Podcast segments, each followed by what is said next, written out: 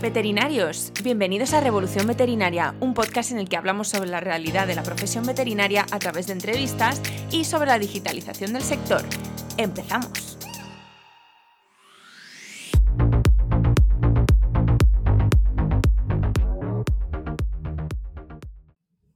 Bienvenidos a un nuevo episodio de Revolución Veterinaria. En esta ocasión vamos a hablar de un tema que me parece apasionante y que creo que os va a interesar a todos, que es la atención al cliente pero dirigida al propietario de gatos. El título de este episodio es Igual de importante que el paciente felino, el humano que lo acompaña.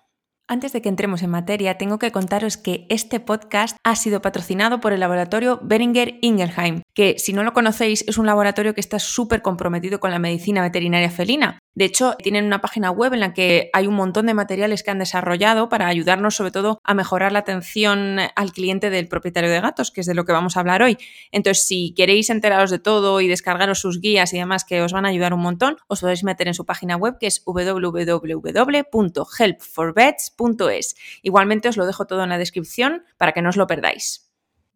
Seguramente en todas vuestras clínicas veréis muchos pacientes felinos o tal vez no tantos como desearíais, porque realmente a los gatos nos es más difícil contabilizar un poco cuántos tenemos en el barrio, por decirlo de alguna manera, porque no los vemos en la calle paseando, bueno, cada vez se ven más, pero no es lo común. Entonces, claro, nos cuesta un poco y hay incluso clínicas que no reciben eh, bastantes pacientes gatos, como me ha pasado a mí en, en alguno de los sitios que he trabajado, y realmente es que sí que hay gatos en esa zona, entonces hay que plantearse un poco qué estamos haciendo mal. Por eso yo quería centrarme en este episodio no tanto en el gato en sí, que ya hay muchas formaciones, libros y tipos de contenidos diferentes sobre el tema cat friendly, manejo bajo estrés en gatos, sino que yo me quería centrar un poquito más en el humano que lo acompaña, como os decía en el título, que también es muy importante y yo creo que es por no decir, no voy a decir más importante, pero igual de importante y una de las claves para triunfar si eh, ofrecemos un servicio de medicina felina en nuestros centros veterinarios.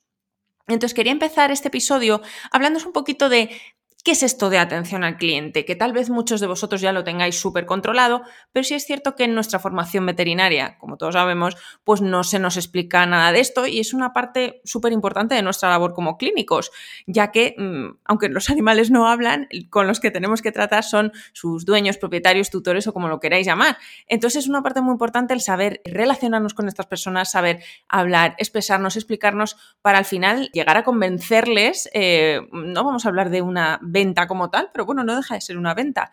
Eh, convencerles de que hagan cierto tratamiento o incluso que generen confianza con nosotros. Podríamos definir un poco como la atención al cliente, por ponerle una definición que es bastante compleja.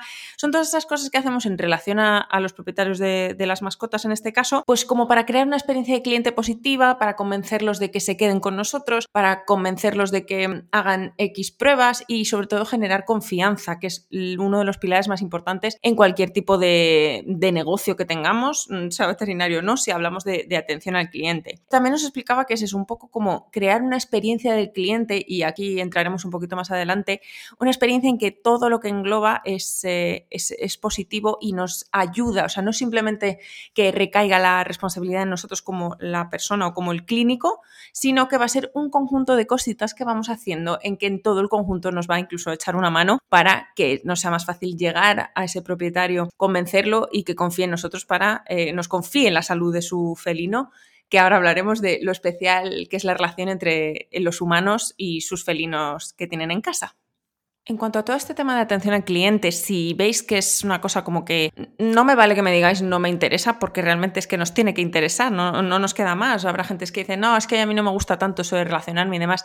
Pero en este caso, si somos clínicos y es lo que nos gusta, pues no nos queda más que tener que adaptarnos a que nuestro trabajo es cara al público, que conlleva sus dificultades, como todos sabemos unas pequeñas nociones que podemos tener si empezamos de cero o queremos mejorar.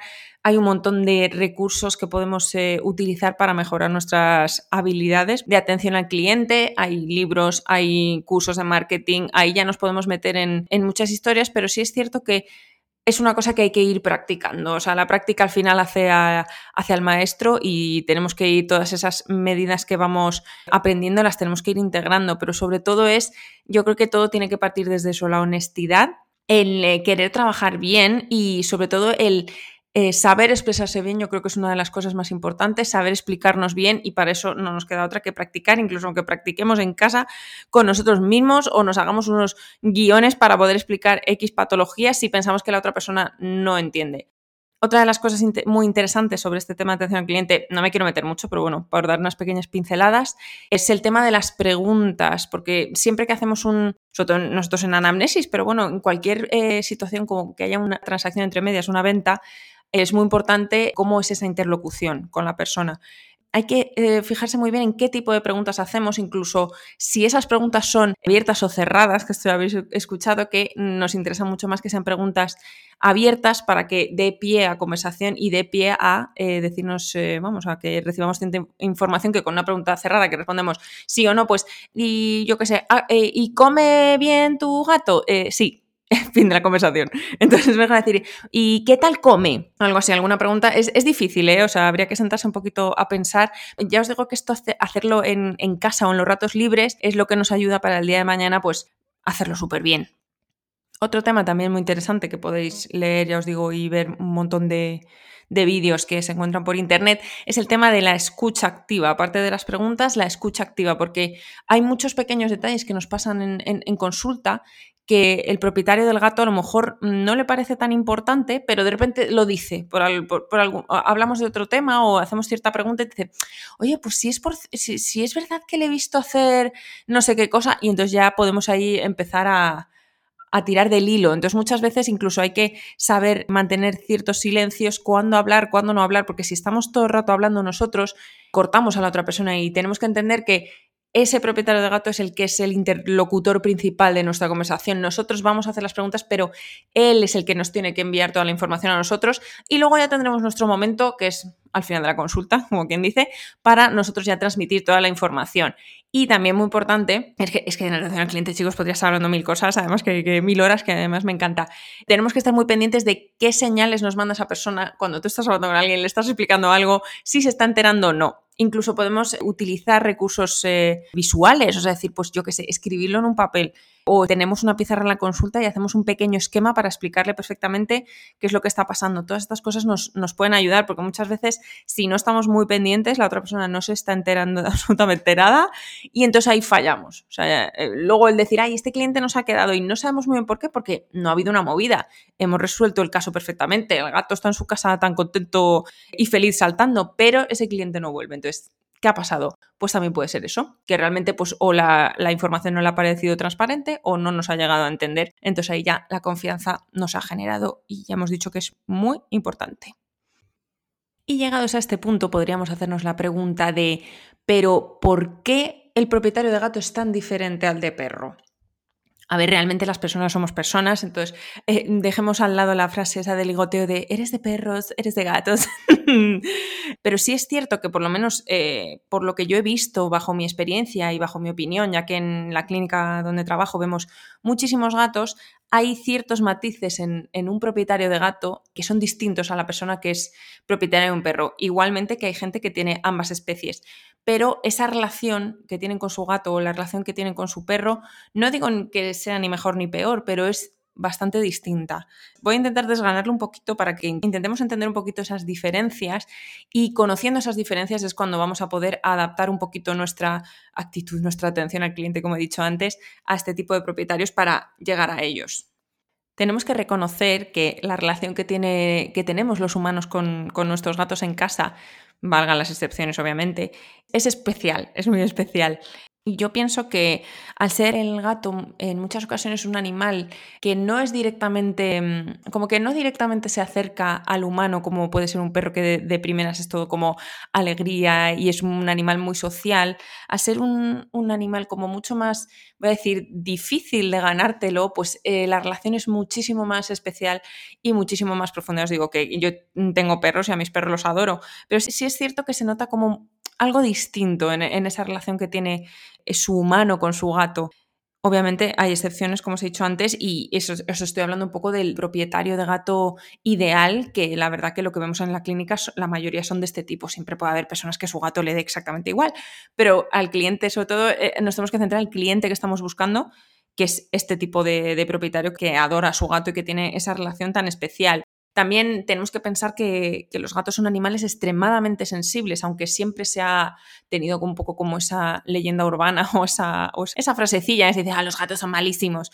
Realmente si tú te pones a estudiar bien la etología y a observar bien a los gatos, mm, más que malos, son, animales extremadamente sensibles, a los que cualquier cosa, pequeña cosa, les afecta enormemente. Y no es que lo estén haciendo pues, como a mala fe o que lo estén haciendo a posta, sino que que hay que un poco entender su, psicología, entre comillas, su etología, para poder llegar un poquito a ahondar a que eso, que son animales extremadamente sensibles y por eso el humano, el propietario que lo acompaña es también muy sensible a este tipo de, carácter que tiene el gato. Entonces, igual de sensible que puede ser su gato, igual de sensible que va a ser el propietario. Entonces, esto también lo, tenemos que tener en cuenta, luego lo comentaremos un poquito más en profundidad, pero es un punto muy importante.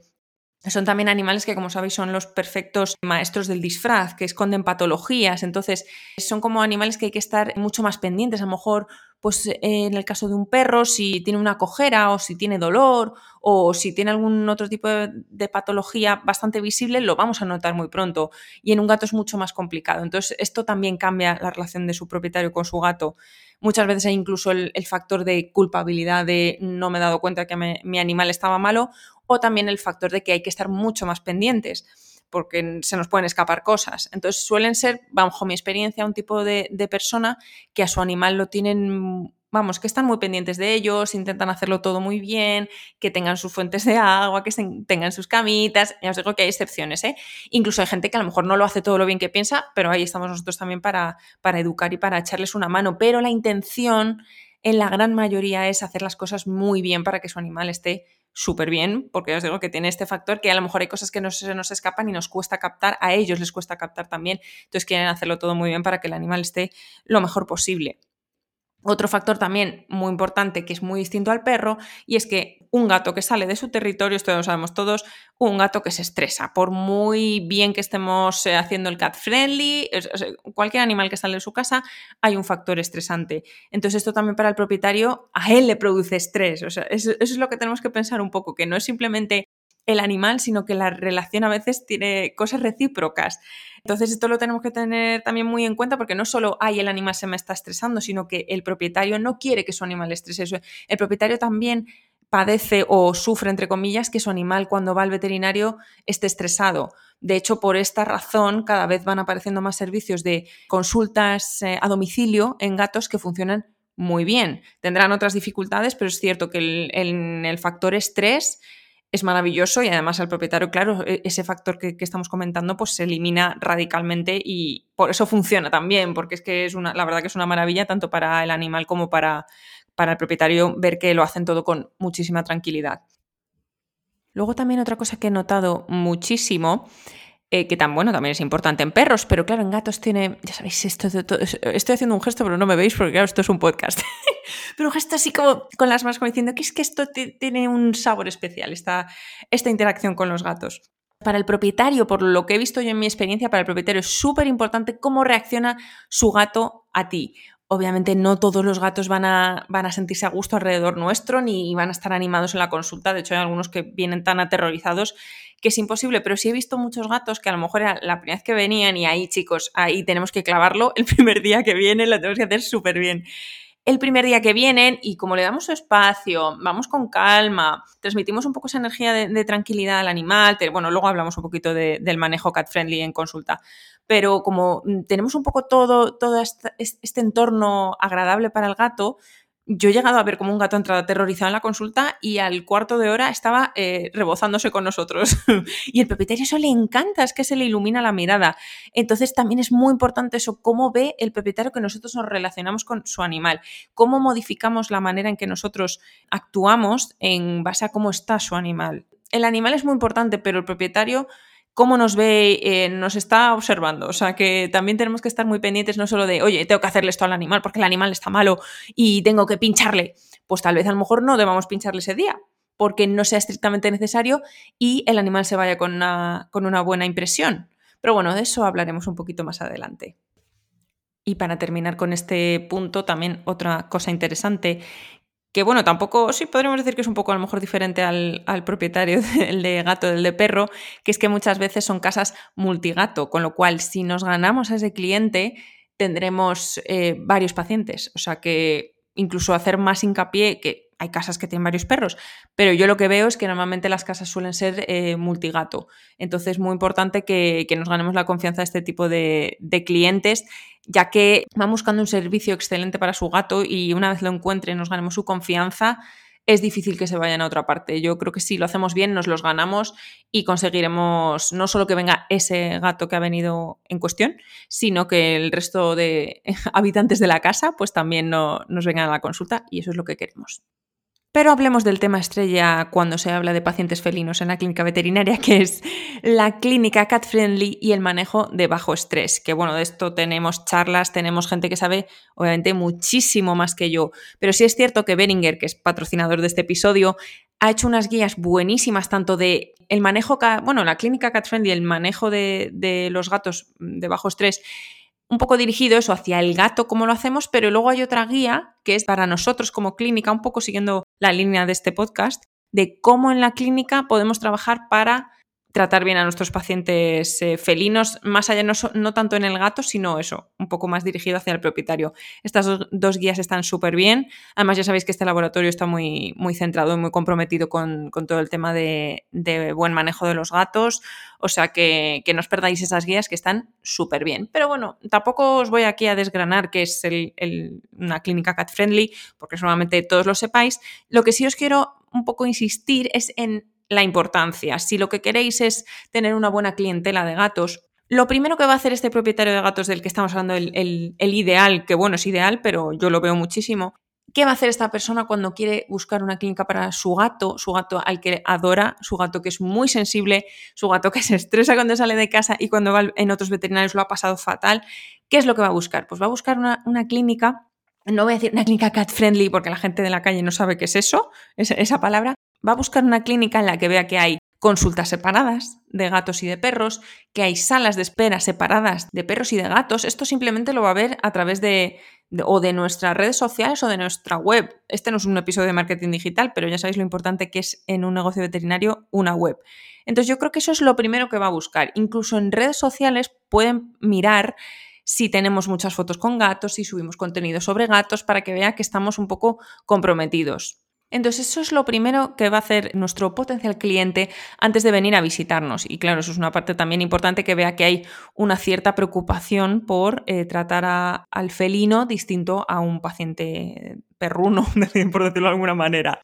Luego el trabajo nos lo tenemos que hacer, obviamente, el, trabajo duro lo tenemos ya cuando recibimos al, gato en la clínica. Pero hay pequeños detalles, una vez ya nos han llamado, nos han pedido cita, que tenemos que hacer para que ya terminemos como de confirmarle que sí, somos una clínica amiga de los gatos. Tampoco voy a entrar a, explicaros el, cat friendly porque muchos de, vosotros lo sabréis, pero bueno, pequeñas nociones que nos pueden venir. Pues yo que sé, que no esperen eh, demasiado en la sala de espera y que intentemos ir con la agenda bastante cuadrada para que no coincidan con otros gatos y en el caso de coincidir, pues eh, yo que sé, recomendarles que vengan con el animal tapado, como tenemos las salas de espera separadas, eso ya es un, es un punto añadido.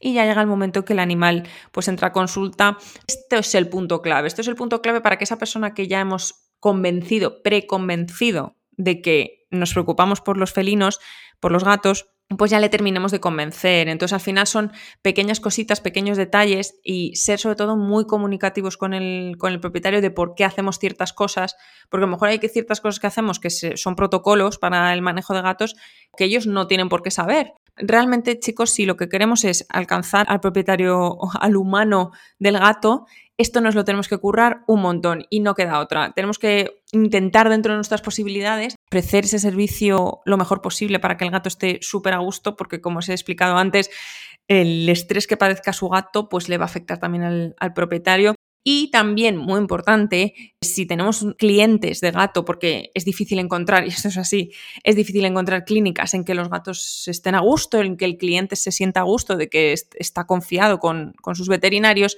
seguramente lo comente a otras personas que tienen gato y eso nos va a traer más clientes. Entonces, ya os digo que es clave, es clave, o sea, tenemos que acertar y sobre todo esa primera consulta la tenemos que hacer muy bien, obviamente las siguientes son súper importantes, pero esa primera consulta de toma de contacto tenemos que esforzarnos incluso más porque no conocemos a este gato. Entonces tenemos que ir tanteando, no conocemos a este gato y no conocemos a este humano. Entonces tenemos un poco que, tenemos que ir captando cómo son, qué necesidades tienen, cómo podemos adaptar nuestra forma de hablar, movernos, actuar para enfocarnos exactamente en este paciente es un curro, pero es así, chicos, es que esa es la clave del éxito. Y yo creo que por eso en nuestra clínica vemos tantos gatos, algo estaremos haciendo bien, que la gente está bastante contenta.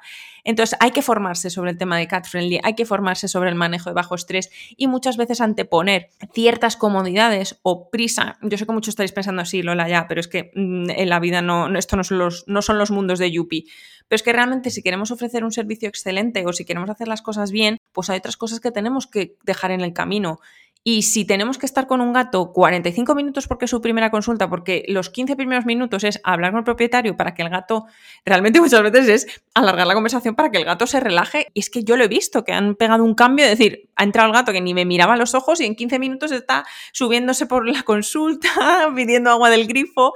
Entonces, aunque perdamos ese tiempo, es que hay que anteponerlo si queremos quedarnos con estos clientes que además traen muchísima facturación. Entonces no es algo que debamos dejar de lado porque realmente muchas veces la consulta de, perros nos parece más sencilla.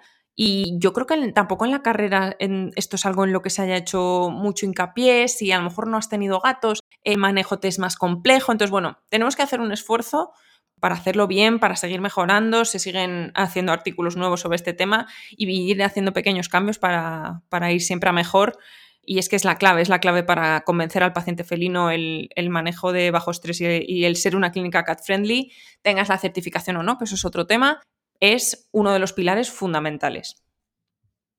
Un poco para englobar todo lo que os he estado contando en este episodio, voy a daros unos pequeños tips para ganaros al, al humano felino para que, para que los podáis aplicar. Mm, son cosas que me han ido pasando a mí o que he ido notando yo que, que funcionan. Seguramente algunas cosas ya las, ya las sepáis y digáis, bueno, esto es de cajón. A lo mejor hay otras que no se os habían ocurrido, así que aquí estoy yo para compartirlas con vosotros.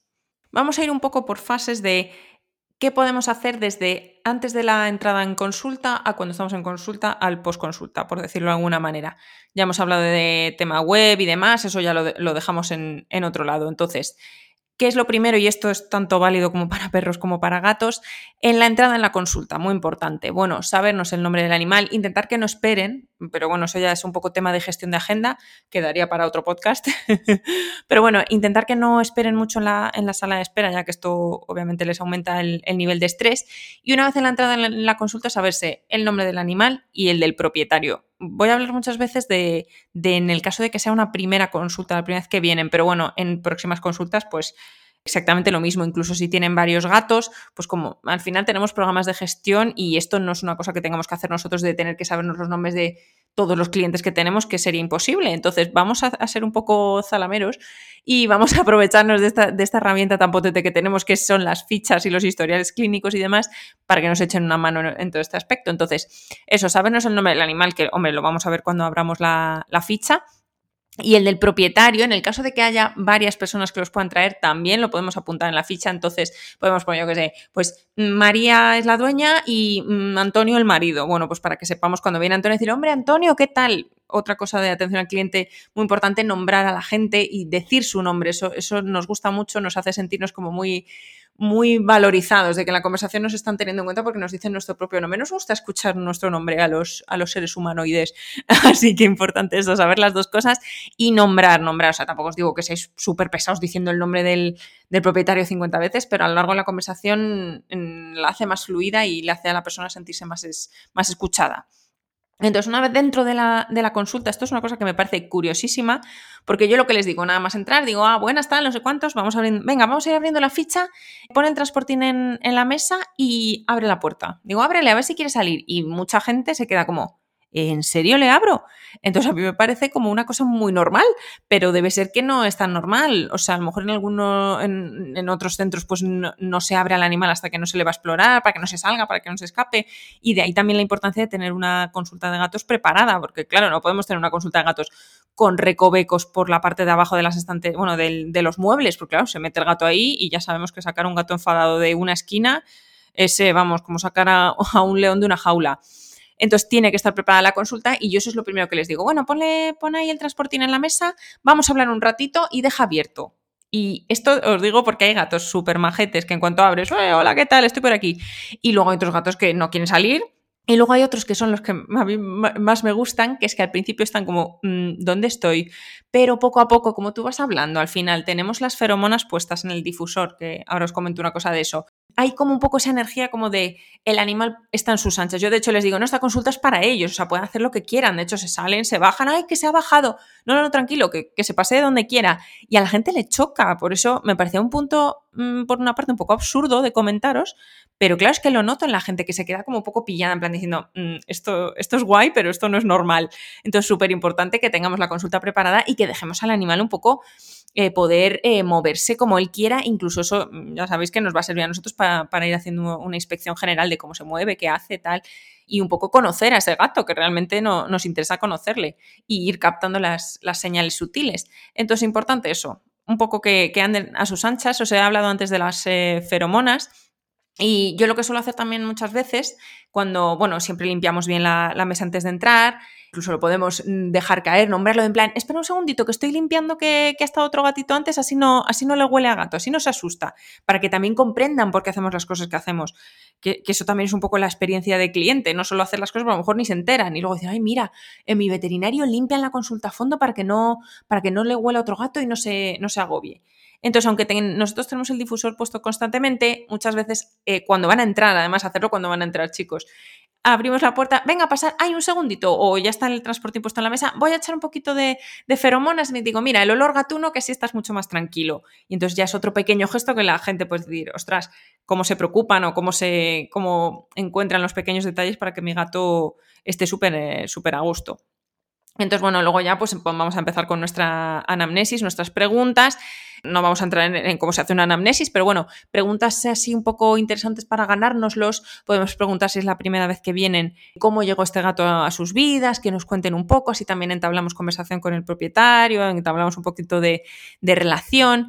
Si es una casa multigato, que como hemos hablado es bastante común, pues podemos preguntar cómo es la relación con los demás gatos o cómo se llaman los demás gatos, aunque no les queremos fichar. Pero bueno, y bueno, ¿qué, qué otros gatos tenéis? ¿Cómo se llaman? Oye, ¿qué tal se llevan? ¿Cómo lo veis? ¿Y duermen juntos? ¿Y, comen juntos? ¿Comparten comedero? Claro, eso a nosotros también nos interesa para, para nuestra consulta. No sabemos muy bien a qué viene este gato ficticio, pero bueno, nos interesa. ¿Duermen juntos? ¿Hay algún tipo de problema entre ellos que pueda estar causando algo de estrés? O sea, toda esta información, aparte de interesarnos por esta gente y el resto de sus animales, nos da mucha información a nosotros también como clínicos que luego vamos a, poder utilizar. Otra cosa que podemos preguntar también muy interesante si es la primera vez que vienen o bueno, si, o si es otra vez que han venido y no lo hemos preguntado en otra ocasión o ha pasado algo extraño, es preguntar cómo han sido las eh, experiencias previas en el veterinario de, este gato, porque hay gente que me comenta ya directamente, de, ha tenido mala experiencia, porque un veterinario le agarró muy fuerte y se asustó, desde la castración ya le da miedo, entonces claro, a lo mejor con ese animal tenemos que ir con mucho más cuidado, que nos expliquen un poco, bueno, pues es que estaba eh, súper contento y le fueron a sacar sangre y ya se volvió loquísimo. Y todas esas cosas las podemos apuntar en la ficha, porque muchas veces nos parece como que tenemos que ser superhombres de no, yo me acuerdo de todo, tal. Incluso la información más tonta, vamos a apuntarla, vamos a apuntarla que esto nos va a servir para el día de mañana. Incluso le podemos decir a ese propietario, ah, es verdad que es que a, Michi, me lo invento, a Michi le sacaron aquella de sangre, es verdad que ya a raíz de ahí se asustó. Y el propietario se queda diciendo, joder, este veterinario qué pendiente está. Y realmente no es que te acuerdes tú, pero que lo tienes apuntado en la ficha y, muestras un interés hacia ellos. Entonces, ya ves, pequeños detalles para la experiencia del cliente. Y aquí vamos al siguiente punto que, os quería comentar, que es eso, apuntar todos los detalles que podamos en su ficha. Tampoco tenemos que apuntar dónde se fueron de vacaciones el año pasado. Bueno, si lo creéis relevante, apuntadlo. Pero bueno, e, e, esos pequeños detalles, pues yo qué sé decir, eh, que nos digan, no, pues mira, es que a él le gusta mucho más cuando tiene la, cabeza tapada. Que eso realmente, eh, en mi caso, yo nos damos más cuenta nosotros allí en la clínica, decir, vale, pues este animal, eso está muy guay apuntarlo. Este animal le gusta más eh, que le saquemos sangre con el propietario. Este animal le gusta más que le tapen la cabeza. Este animal, si le tapamos la cabeza, no le gusta nada y se pone nerviosísimo. Eso para nosotros también súper valiosa esa información. Entonces, todo lo que podamos apuntar para eso luego poder entablar más relación con el propietario o en este caso para ayudarnos a nosotros en exploraciones, pruebas y demás, pues mejor. O incluso un animal que directamente hay que sedarlo, o sea, no le vamos a someter a un estrés enorme de, no, vamos a intentarlo sin sedar, directamente el propietario lo va a comprender, vamos a decir, oye, ya conocemos a este paciente, vamos a sedar directamente y nos ahorramos todos un disgusto. Luego ya si pasamos a la exploración, importantísimo como premisa adaptarnos al animal. A lo mejor podéis pensar, estos consejos que nos estás dando Lola son para el gato, pero volvemos al mismo, el propietario está ahí con nosotros en la consulta, el propietario nos está analizando todo lo que hacemos. Sobre todo es un, propietario muy, muy implicado con su animal y muy preocupado. Entonces, el, todo lo que hagamos con el animal también influye en este propietario. Es todo súper importante, con lo cual no podemos separar una cosa de la otra. Entonces, durante la exploración, importantísimo, nos adaptamos al animal. Es decir, aquí tiene que primar el bienestar del animal a nuestra comodidad aunque a veces haya que hacer unas cosas un poco raras, yo a veces me pongo en unas posturas que digo, o sea, me voy a partir la espalda. Pero bueno, esto un poco para que lo entendáis, ¿eh? yo que sé, pues si es un animal que no quiere salir del transportín, hemos abierto la puerta, hemos estado un rato charlando y el gato está dentro diciendo, mm, hola, no quiero salir. Bueno, pues quitamos la parte de arriba del transportín y lo exploramos dentro del transportín. Y muy despacito, todo muy delicadamente. De hecho, hay una persona que me comentó una vez en consulta que yo le estaba poniendo el termómetro al gato, que ya sabéis que ese es un momento un poquito que no les gusta. Lo intentamos hacer lo mejor posible, pero obviamente no les gusta nada me dijo, jolín, es que otra vez que fui, el otro veterinario le, como que se lo hizo muy brusco y no le gustó nada. Y lo, dice, pero bueno, no como lo estás haciendo tú. Y entonces a mí me llamó la atención. Entonces tenemos que ir con mucha calma, sobre todo viendo un poquito el tipo de, gato que es. O sea, hay, hay, que, hay que aprender un poquito de, etología, saber un poquito detectar sus gestos, sí, un poquito cómo se están comportando con nosotros. En esos 10, 15 minutos que damos para que el animal esté tan tranquilo por la consulta, ver un poco cómo es su personalidad para poder adaptar un poco nuestra exploración a esto. Entonces, si no quiere salir del, transportín, exploramos con el transportín. Si no se quiere mover, nos movemos nosotros en el sentido, vamos a explorar los oídos con un otoscopio, pues yo lo que hago es exploro uno, me voy al, doy toda la vuelta a la mesa y me voy al otro. No, giro al gato, lo cojo, muevo el transportín, porque todo lo que toquemos implica mayor estrés para el animal. Entonces, no, y eso el propietario lo nota, lo nota muchísimo. Otra cosa, por ejemplo, es si el animal está muy asustado, es su primera consulta, que a mí me ha pasado en alguna ocasión, si, bueno, yo qué sé, pues viene por algún tipo de, patología, si es algo leve que realmente no requiere una inyección obligatoria ese día, yo esos primeros días, sobre todo si no conozco al animal, intento ahorrármela. Por decir, no la necesitas sí o sí, y si yo a este animal lo pincho hoy, ya al día siguiente va a venir súper enfadado. De hecho, es que la persona te lo está, te lo está diciendo y yo, y, yo lo recalco. Digo, bueno, venga, te lo mando mejor la medicación para casa porque no quiero que se vaya con una mala experiencia del primer día.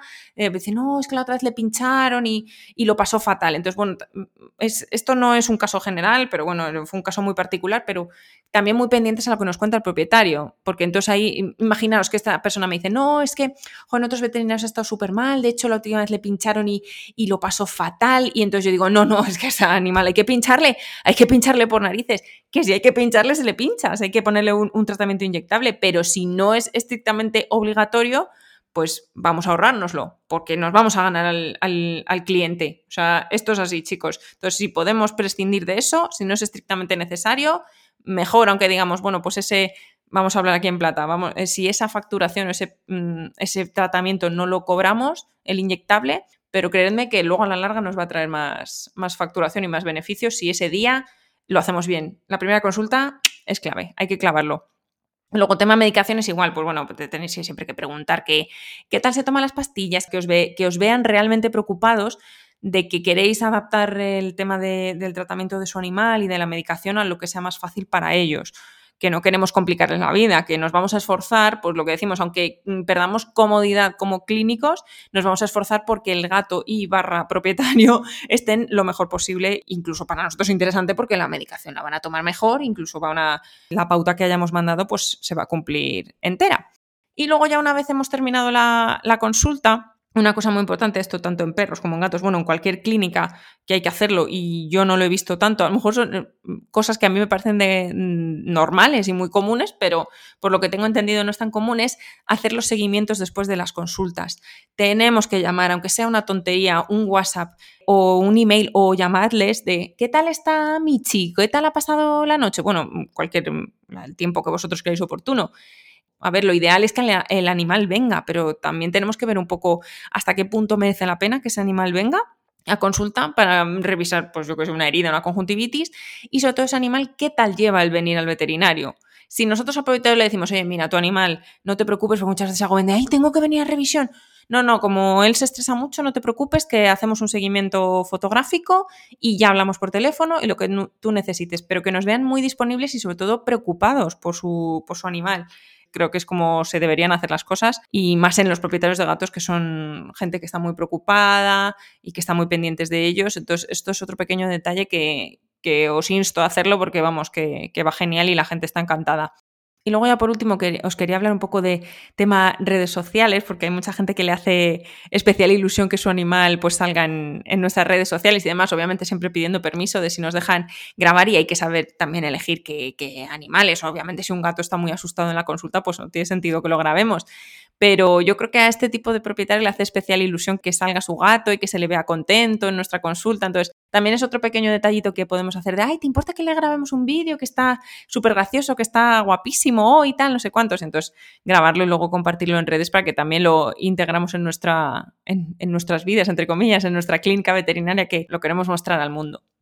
Y hasta aquí, chicos, nuestro episodio. Igual de importante que el paciente felino, el humano que lo acompaña. Espero haberos dado ideas y nociones que os vayan a ayudar el día de mañana para atraer más pacientes bueno, más propietarios de gatos y pacientes felinos. Ya sabéis que es un tándem que va de la mano, o sea que no, no, los podemos separar los unos de los otros. Y luego, si sois de esas personas, que eso también se escucha mucho de, nah, es que a mí no me gustan los gatos, por favor, abridles vuestro corazón, ya que son maravillosos, a mí me encantan. En la anterior clínica que trabajaba casi no veíamos gatos y al entrar donde estoy trabajando ahora, eh, la verdad, a mí siempre me han gustado los gatos, eh, pero se, abrió un nuevo mundo, la verdad que es, que es muy especial y es muy gratificante el, esforzarte por darles un buen, vamos, un buen trato al animal, pero también al, propietario. La verdad que, nosotros estamos muy contentos y espero que con lo que hoy he compartido con vosotros, pues eh, os vaya muy bien y os haya ayudado un montón antes de despedirme, volver a darle las gracias a Beringer por patrocinar este contenido y este episodio, ya que gracias a ellos hacen posible que, hoy estemos aquí